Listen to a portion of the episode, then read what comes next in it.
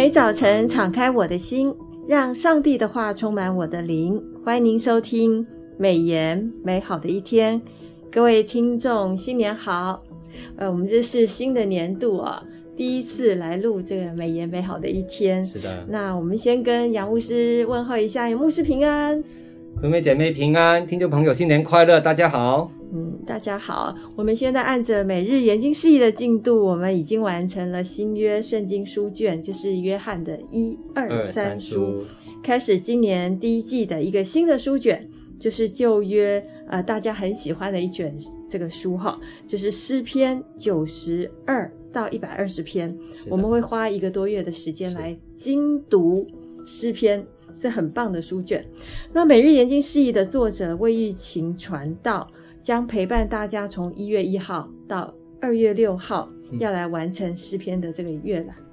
那在呃正式呃进入诗篇之前，我们还是一样要问那个杨牧师有三个问题哦。嗯，第一个问题就是想要请问杨牧师，诗篇九十二到一百二十篇，我们来做一个分享，呃，为为听众说明诗篇的分类。嗯，为什么我们是从九十二到一百二十篇呢？然后以及我们这一季要读的这个诗篇，它的重点、它的背景跟内容是什么？很好的一个问题哈。诗篇这样的一个词哈，是啊、它的意思是弦声哈，弦乐的弦，弦声，指的是唱诗篇的时候的伴伴奏哈的弦乐器。在旧约希伯来文的圣经当中呢，诗篇啊、位于圣卷之首啊。圣卷是圣经的第三部，在律法书和先知书之后，诗篇的卷名啊，希伯来文是 Tehillim，Tehillim 哈，T E N I L L I M 哈，那意思就是指赞美歌啊，这个名称是啊好多了哈，比较容易懂，是，尤其是犹太人哈，Jew 啊，J E W 啊，这个字是来自于犹大啊，Judah。J U D A H 哈，啊这个字的，而犹大的意思就是赞美。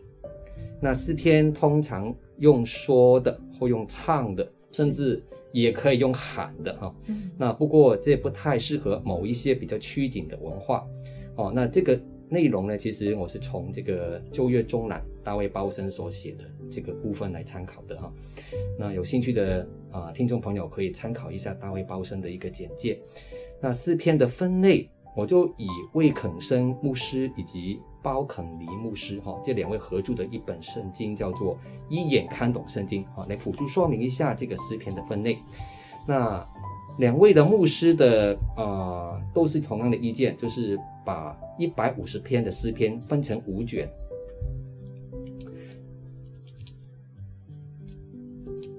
那第一卷呢，是从第一篇到四十一篇。第二卷是四十二篇到七十二篇，哈，四十二到七十二。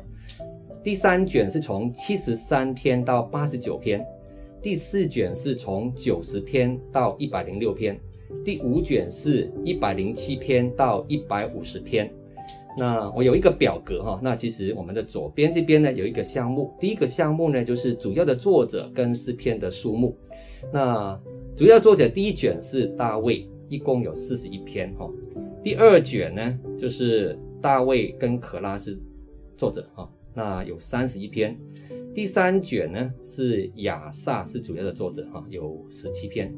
那第四卷是不知名哈，那作者是比较不详，但是有十七篇。第五卷呢有大卫跟有不知名的作者哈，有共四十四篇。那基本的内容呢，第一卷是敬拜之歌哦。第二卷跟第三卷是合起来，有一个共同内容是国家的颂颂诗啊，颂赞的诗歌啊。第四跟第五卷合起来的共同内容是赞美诗啊。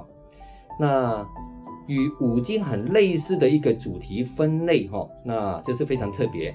那它是有一个共同点，就是用创世纪啊，比如说第一卷是提到跟创世纪可以对起来看的，它的主题是人与受造。那结束的一个地方就是颂赞哈，那每一个地方都会有共同点，那是结束在四十一篇的十三节。那第二卷书的这个对应的啊五经呢是出埃及记啊，它的主题是拯救与救赎。那结束的颂赞是在七十二篇的十八到十九节。第三卷书呢，对应的五经是立位记，它的主题是敬拜与圣所啊。结束的颂赞诗篇是八十九篇五十二节。第四卷的这个对应的五经呢是民数记旷野与漂流啊。结束的颂赞诗篇是一百零六篇的十四十八节。第五卷书对应的五经是生命记啊，它主题是圣经与赞美。那它结束的颂赞诗篇是一百五十篇的一到六节。那可能啊、编排诗篇的这个啊、作者哈，那也是可能编辑的日期，我们来对比一下哈。就是第一卷是大卫，他大概是在啊、呃、主主前的一千零二十年到九百七十年。那第二卷跟第三卷呢，它是有两位的编者哈，都是君王，士西家或约西亚王哈。那大约是在主前的九百七十年到六百一十年。那第四卷跟第五卷呢，是啊、呃，可能的编者是以斯拉或尼西米。那可能编辑的日期是直到约主前四百三十年。整个一百五十篇的诗篇，作者时代的范围呢，将近历经了一千年，就是主前的一千四百一十年到主前的四百三十年。那我们再继续往下看的话，诗篇九十二篇到一百二十篇，其实是横跨了第四卷跟第五卷的范围，所以基本的内容是赞美诗，背景有个人的经历和为神全部的百姓而写的这两类。很多的诗篇的灵感是来自个人的经历，就像今天的人啊，作诗写歌一样。大卫早年在乡间哈，那牧养的时候，就学会了用唱歌跟弹琴来赞美神。他习惯把每天的经历编成歌曲来唱。但诗篇不全部描述个人的经历，有一些诗篇是为神全部的百姓而写的，有些诗篇传达一群人或一个国家的感受，比如说上行诗，哈，诗篇一百二十篇到一百三十四篇，就很适合啊、上耶路撒冷朝圣的人来读的。诗篇九十二篇鼓励呢，啊、呃、读者是要守安息日，教导敬拜者在早晨传扬神的慈爱，在夜间传扬神的信息啊，就是在九十二篇的二到三节有提到的，这是主日有早崇拜跟晚崇拜的由来咯。很有趣哈、哦，对。那很多诗篇的目的是在于帮助人与神同行，比如说诗篇一百一十九篇是要鼓励人读圣经。这篇诗篇的每一节都有一个和圣经同义的词啊，比如主的律例、主的命令、主的训词、主的典章、主的法令等等。教会的历史上面，诗篇一直很受到重视。马丁路德。曾经说，在诗篇当中，我们可以看见每个圣徒的内心。加尔文这位神学家也说，在诗篇当中，我们像是照镜子，看见自己的内心。诗篇是旧约圣经当中对人性阐述最深刻的一卷书，每个人读来都感同身受，因此诗篇值得我们朗读、阅读来颂赞上帝的。是。所以每日研经释义在每一年都会排入这个诗篇的这个书卷。是，每一年我们一定会读一个诗篇的段落。是的，对，我们把它分成五年，那五年可以把诗篇这个这卷书全部都读完。是啊，是，所以我们今年算是很很重要的一个篇幅。好，第二个问题我想要问一下杨牧师，就是诗篇九十六到一百篇哦，应该可以说在更前面一点，就是三篇开始哦，是是强调在耶和华。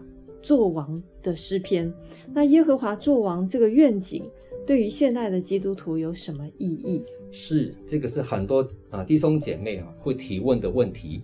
诗篇九十三篇第一节提到耶和华作王，他以威严为衣穿上，耶和华以能力为衣，以能力束腰，世界就坚定，不得动摇。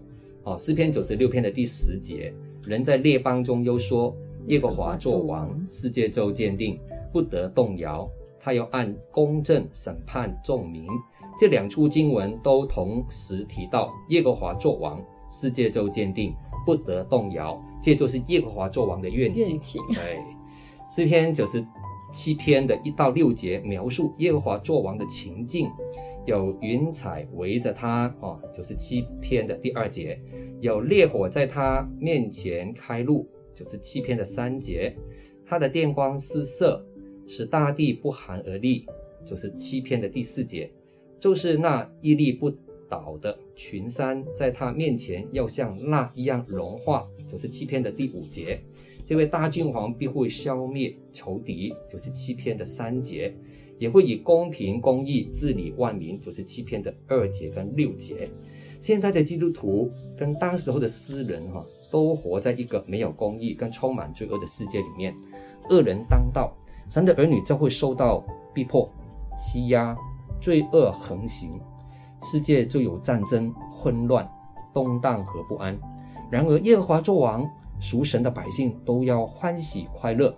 就是诗篇九十六篇十二节，诗篇九十七篇的第八节，诗篇九十八篇的第四节都提到，因为他来了，他来要审判全地，他要按公义审判世界，按他的信实审判冠名。就是诗篇九十六篇十三节，九十八篇的第九节提到的。而且他要保护圣民的性命，搭救他们脱离恶人的手啊！就是九十七篇第十节。今天神的儿女爱上帝的，都当恨恶罪恶。诗篇九十七篇第十节提到的。你今日是否仍然与罪恶妥协呢？耶和华既然是王，神的子民应当以神为荣，以神为乐。就是九十七篇的六到九节提的。我们今天是否以神为乐，以神为荣呢？是，我们应该好好的省思这一点，是不是？凡事都是以神的心意为优先，就是尊神为大，然后以神为荣，以神为乐呢？这是我们每一个基督徒都应该要去思考的，特别是现在这个时代特别的动荡啊。是啊，感谢主。那第三个题目，我们想要问一下杨牧师，就是我们现今的社会有哪一些地方需要耶和华作王？来恢复公义及公平的秩序。如果耶和华作王的话，我们现在的环境应该很大的不同哈。是的，呃，邪恶的势力很多时候会叫我们活在痛苦中，在家庭当中也会出现恶势力哈。不知道弟兄姐妹有没有想到这个？也会让我们成为子女或做父母的感到无助。信徒的子女不一定都循规蹈矩的。我牧养的伯特利教会就有几位姐妹为了子女的恶习哈烦恼，比如说子女会沉迷上网、沉迷电玩，甚至沉迷赌博、服服用这个软性毒品。那身为母亲的姐妹们面对这样的恶习，真的好像是跟恶势力搏斗一样。有的时候恶势力显得很嚣张，如同诗篇九十三篇第三节代表恶势力的大水一样。他那篇经文提到说，大水扬起，大水发生，波浪澎湃。不过这些姐妹们可以笃信，相信神的能力比这些恶势力大大的多。因为诗篇九十三篇第四节就提到，神胜过诸水的响声。